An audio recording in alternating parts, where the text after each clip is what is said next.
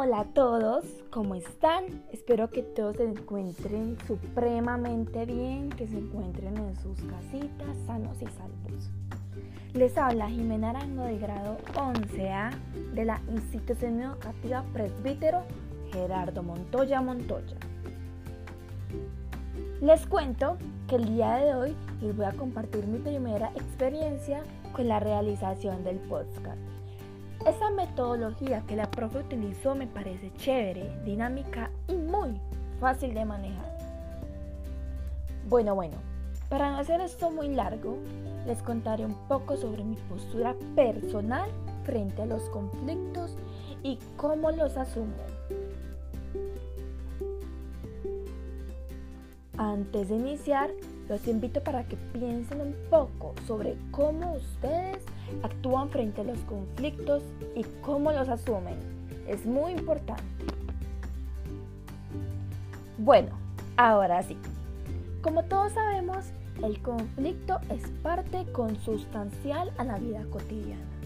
Inevitable a la vez que importante para encontrarle solución productiva a los problemas que enfrentamos a diario.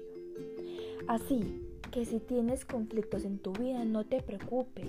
Todos, todos los tenemos. Y es normal. Solo sepamos llevarlos y listo. Pero, pero no te vayas, quédate, quédate, que te contaré ahora sí mi postura. Bueno, pienso que mi postura frente a los conflictos es, ya se resolverá. Esta postura trata de evitar la confrontación, o sea, ni vencer ni ser vencido. Pienso que es la mejor postura. Lo de ponerse de perfil, o sea, huimos del conflicto, no lo soportamos. Yo siento que el tiempo y los demás harán que el problema se resuelva. Cuando yo me pongo en esta postura, lo que sucede es que me cuesta mucho sentarme y hablar de ese problema. Yo mientras no hable del problema, para mí no existe. Siento que el tiempo resuelve los problemas o el problema pasa a mejor vida. En conclusión, yo dejo que el tiempo haga su trabajo.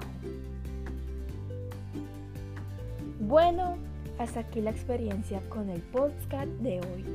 Espero que les haya gustado, que hayan entendido mi postura, pero también que ustedes que me escucharon se sienten un momento y piensen a qué postura se inclinan, qué están haciendo mal, qué pueden mejorar.